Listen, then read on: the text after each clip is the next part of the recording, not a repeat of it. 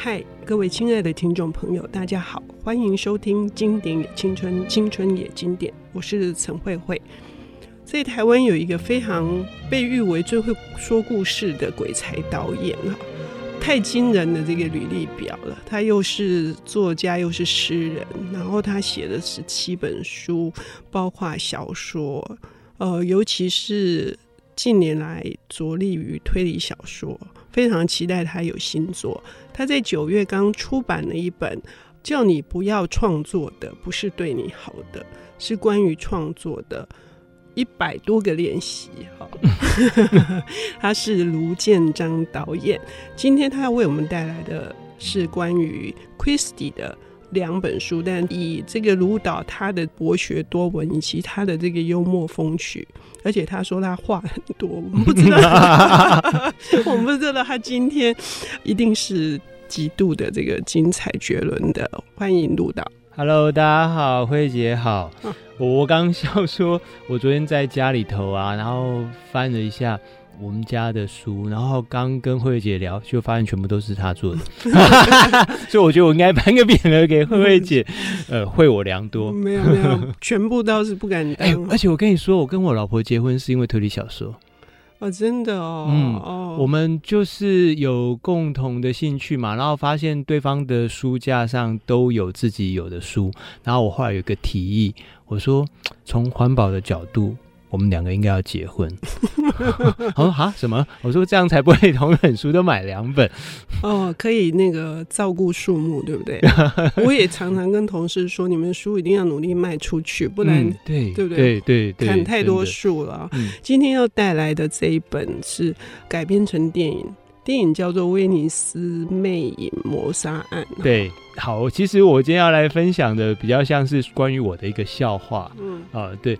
这是一部电影嘛，然后我记得上的时候，因为它是关于白罗，就神探白罗克里斯蒂一个很重要的角色白罗，那我一直很喜欢白罗，然后，他这个系列的电影啊，前几部我也都有去看，所以我就很兴奋啊，就带我老婆去，然后我们都是在孩子去学校上学的时候才有机会去看这种呃小朋友没办法看的电影。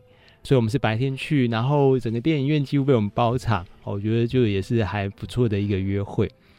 可是看完之后，我就有非常多的疑问，为什么？因为电影海报上面写的是电影灵感源自万圣节派对，然后我记得我看过啊，但是怎么跟我印象中的故事完全不一样，完完全全不一样。然后我想说，大概我记错，大概我记错。可是我当然就是带着。全身的所有的疑问啊，跑回家，然后就冲到书架那边，然后就在那边翻找，那果然被我找到了，是远景出的，然后那时候是三毛主编的《万灵节之死》，那我就翻出来看，对啊，是我想的，可是怎么跟我刚看的电影是完完全不一样？然后我甚至有点生气，就想说，因为我手上的书的版本。故事里头是完全没有白罗，这不是关于白罗的故事。那好像这改变的太大了吧？把一个 跟白罗无关的故事，然后硬塞到他头上。然后我甚至还仔细翻了一翻我手上的版本哦，这是呃，我看一下啊、哦，是民国七十一年九月出的哦，他九八二年对，然后它定价还是新台币九十元而已哦，是非常便宜。而且整本书里头唯一。谈到跟白罗有关，是说有一个人叫坎普哦，他的风度有一点点像白罗一样，他就只有这样提到白罗，然后我就觉得说怎么搞，怎么会这样子？然后我就很气啊，然后我还写了脸书，哦，我还准备要贴文说，哎，这个电影导演怎么回事啊？这剧本怎么可以这样？子改编呢？然后这时候我忽然灵机一动，忽然想到啊，我。接着的小说会在远流出版社出，然后他们也正在，就是现在的克里斯蒂其实是由远流出的。那我觉得作为一个作者，也作为一个读者，我好像有义务要告诉他们有这个状况，嗯嗯嗯、因为他们出的书其实就会去写新风嘛。对，然后有介绍到说，哦，电影《威尼斯魅影谋杀案》是改编自万圣节派对。那如果你事实上没有，那那其实对于出版社来讲，我觉得。是很很高的风险，他可能会遭遇到像我一样其他读者的 complain 啊，甚至抗议啊。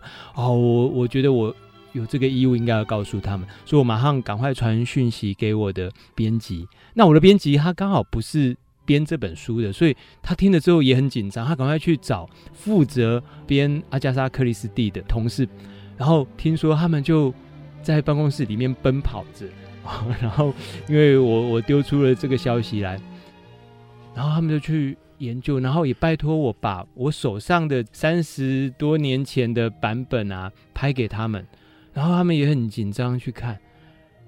大约过了半小时之后，他们告诉我，说我拍给他们的照片，那本书不是万圣节派对。那当下我其实是不懂的哦，我手上就拿着书，然后你跟我说不是那本书，我其实不太懂他的意思。直到后来。他们在把新版的，他们正在出版的，正在市面上贩售的万圣节派对的内文传给我看，然后我就说：“白罗出现了，白罗出现了，而且他的第一章跟我的第一章完全不一样，嗯、角色完全不同，故事完全不同，嗯、是 totally 完全不一样的另外一本书。”哦，到这里我才发现，原来我手上拿的是一个，嗯，我自己觉得啊是蛮珍贵的版本，嗯，它是一个。就好像我们小时候集邮，你知道有那种弄错的邮票，其实是比较珍贵的。嗯嗯、我手上的这个旧版本是完全错的，它除了封面还有封底版权页之外，它里面的故事全部都是错的。那什么叫错的？就是它事实上是另外一个故事，它另外应该是克里斯蒂的小说里头的另外一本，但是可能在当时候搞错了。把它硬安上了万灵节之死这样的一个 title，、嗯嗯嗯、那可是我就想说，怎么可能会这样呢？那你这样一路出下来，你总会发现，你知道，就好像以我们现在说法，就是你的档案名称跟档案内容是不一样。那你总会做到后来，你就会发现啦。我就赶快也上网查，那呃远牛那边的编辑也上网查，才发现说，原来当初远景在克里斯蒂的。这一套侦探小说全集，他们没有全部出完。嗯，你没有全部出完，你就不会发现说，哎，事实上有有两本书是截然不同的。嗯，嗯我我就想到小时候。我们好像有听过一句话，叫做“尽信书不如无书”。嗯，就说哎，可是我小时候听到这句话的时候，我其实并不明了这句 我句话什么意思。我想到的是狸猫换太子。对对对，其实是就是他其实是挂羊头卖狗啊，华莱本都类似这样。嗯、但我我又会觉得说，这个经验好特别，好珍贵哦。甚至你可以说，这是一个关于侦探小说之外的另外一段推理。嗯，呃，而且而且我发现，在台湾好像没有几个人知道这件事情。嗯，嗯，我觉得带给我一种，你知道，属于阅读之外的一种乐趣。所以卢导在无形中也扮演了这个侦探的角色。对呀，对。然后你也有华生，是那个源流的那群 那那位编辑，是不是？对。但我我也必须要说，其实大家也不要去责怪我，因为我我自己也是个作者。你知道，有时候我们看到书印出来，然后发现里面有错字的时候，哇，我那个是所有人都会有一点点难受。嗯啊，明明对那么多次，怎么会没有对到？啊，明明看那么多次，怎么会没有看到？你知道，我今天早上在看那个小川洋子的一本书。嗯秘密结晶嘛，对，看到我一直看了那本书的封面，然后就觉得哪里怪怪。我记得杨子应该是 Yoko 嘛，Yoko 应该是他的名字嘛。嗯，哦，那 Yoko 应该是要摆在前头，可是，在书的封面，Yoko 他反而是摆在后面。我说啊，是指英文拼音吗？OK，对、嗯、对，我想说，哎，那那是写错了吗？怎么会这样子呢？嗯嗯。嗯嗯我后来发现，他在同一个，就是在书的这叫什么书背上面，嗯、他同样的小川洋子的英文，它竟然有前后顺序是相反的，是不一样的。那我就觉得说，啊，这难道会不会又是一个在设计啊或编排上面的小小的 miss 哦？那这其实我也要跟大家分享，就是我是做广告的嘛，那你知道吗？我们做广告啊，会有一个。很重要的动作就是校稿，哦，因为平常譬如说平面稿完稿的时候啊，会有一张贴纸，那贴纸上面啊有很多人的名字空格，就是你对过以后你要签名。那签名代表什么？就是你有对过，你要负责任。负责任意思就是，如果到时候这张稿子在印刷出来之后出问题的话，有签名的人要一起赔钱。我觉得其实是很可怕的。但我必须说，这种错误其实是在所难免了。因为因为非常多，嗯、哦，然后、嗯、但我自己印象最深就是说，我们常常对了很多的内文，但结果唯一出错其实是字最大的标题。是关于这个额外的这个花絮，还有就是作为一个推理迷，自己也扮演的这个侦探。但是这本书《万灵节派对》到底在讲什么呢？我们要休息一下，等一下回来。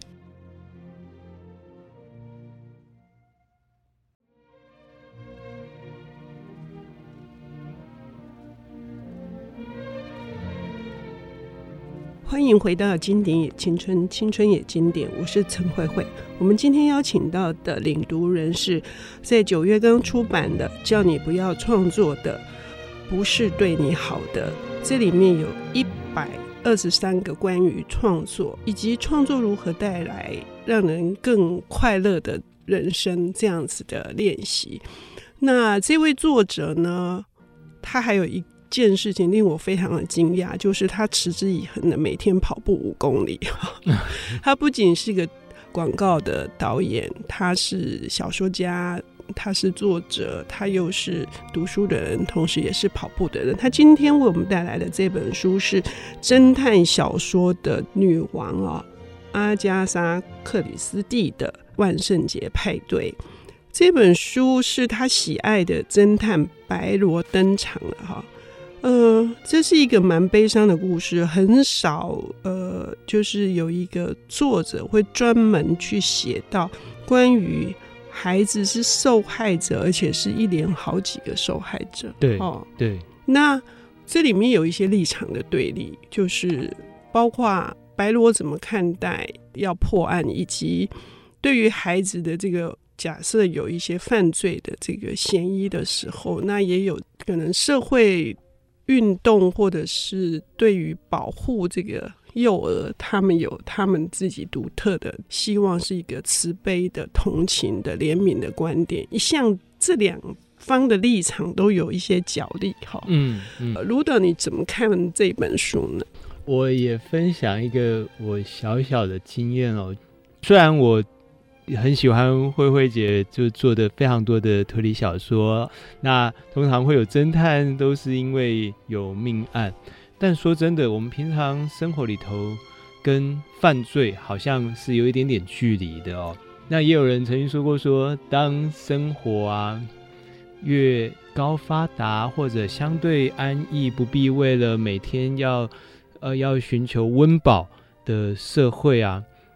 推理小说可能会是最有机会，然后成为市场上的主流的哦。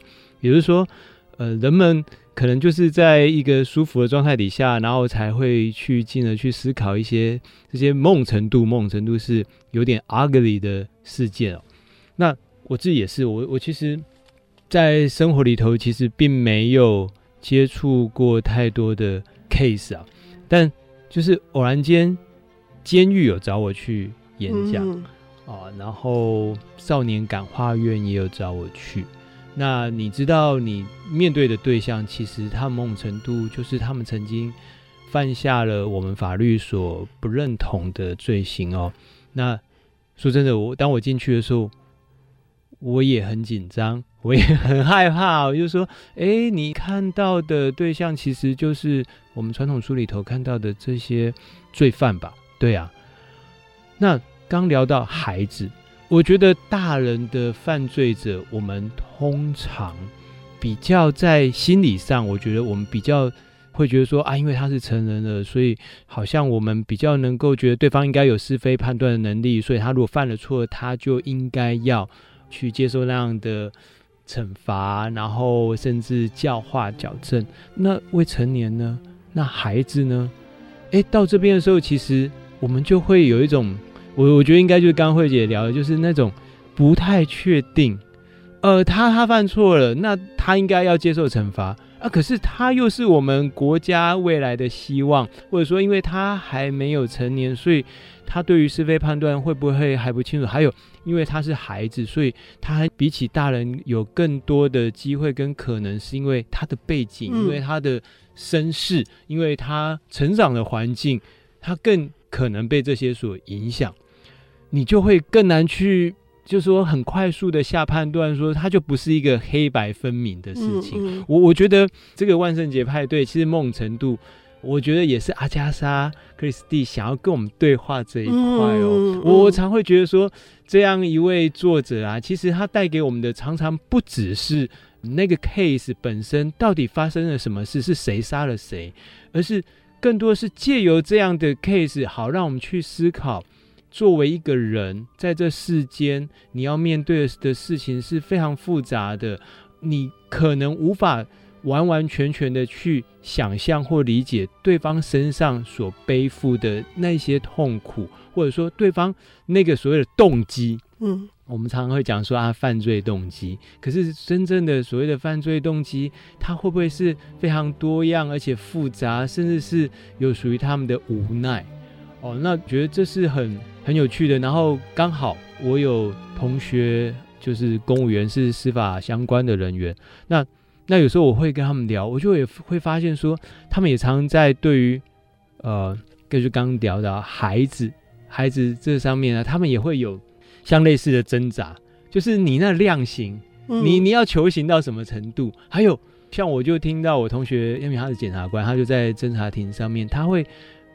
除了要去追究犯罪的事实之外，他就会很想要劝告对方，很想去找出对方到底为什么会犯下这样的错，然后还有犯了这个错之后，他有没有机会在我同学他的能力所及的范围内，呃，去帮助他，帮助他变好，帮助他好好的。也许因为他未来还有。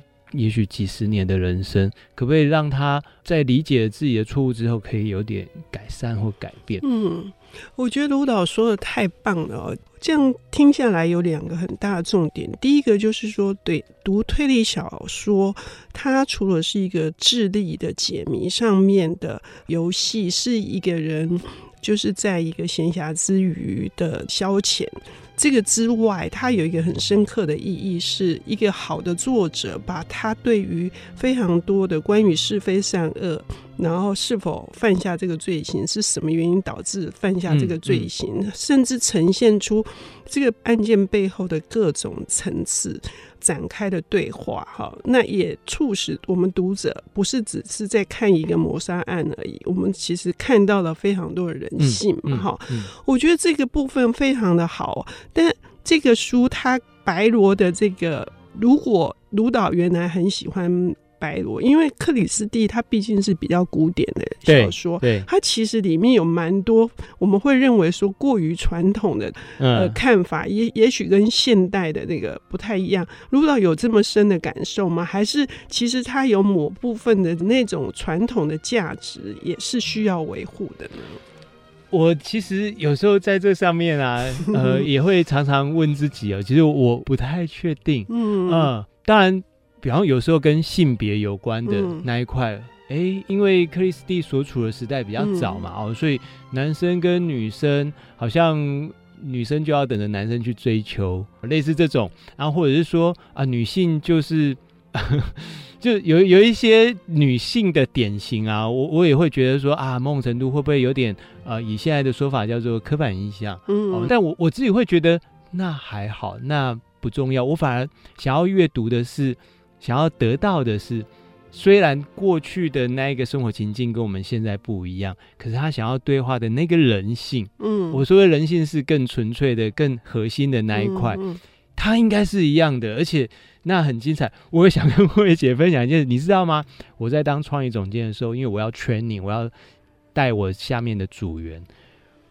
呃，我们是做广告的啊，我其实都会要求他们，拜托他们，鼓励他们。我说，尤其是做广告创意的人，要大量的阅读推理小说。嗯，然后很多人说啊，怎么不是去看那些广告年鉴？怎么不是去看得奖作品？我说得奖作品、广告年鉴都要看，都要读。可是推理小说恐怕是我认为当代更能够帮助一个广告创意人成熟的路径。哦，为什么？哦，第一个，其实我们在做所谓的广告创意，常常有很多思考的方式啊，跟推理小说的作者是很相像的。譬如说，呃，我要证明一台车。跑很快，那不是我嘴巴讲就好，而是我要去把那个我要讲的事情给藏起来。它比较像是推理小说在谈的诡计哦，就是我要去想出一个诡计，一个 trick，但是我给你看到的是，那因为车很快，所以带来什么结果？那我先去演出那个结果哦，然后你才来。找到答案，你才知道说哦，原来我讲车啊。譬如说，我们看到有一个人拿出香烟来，他没有拿出打火机，可是他对着空气，忽然咻啪，一台车跑过去，然后他的香烟就被点着了。嗯，嗯哦，这是在证明说这车很快嘛。其实跟推小说很像，就是我给你线索，然后你还找到谜底。我觉得那是非常有趣的对话，就是让人跟人的大脑对话。真的是太棒了哈！就是克里斯蒂的作品非常的多哈，这也是远流不断的重新翻新它的封面哈。那每一本都会有这样子的乐趣，这个乐趣呢，不只是在于这个解谜本身，但是这个解这个谜，也许是这个谋杀案的谜，同时也许是有你在职场上面的工作的 make up 的谜哈。卢导为我们带来的，这是非常新的，我觉得。很可爱的这个切入点哈，谢谢卢导，谢谢。谢谢。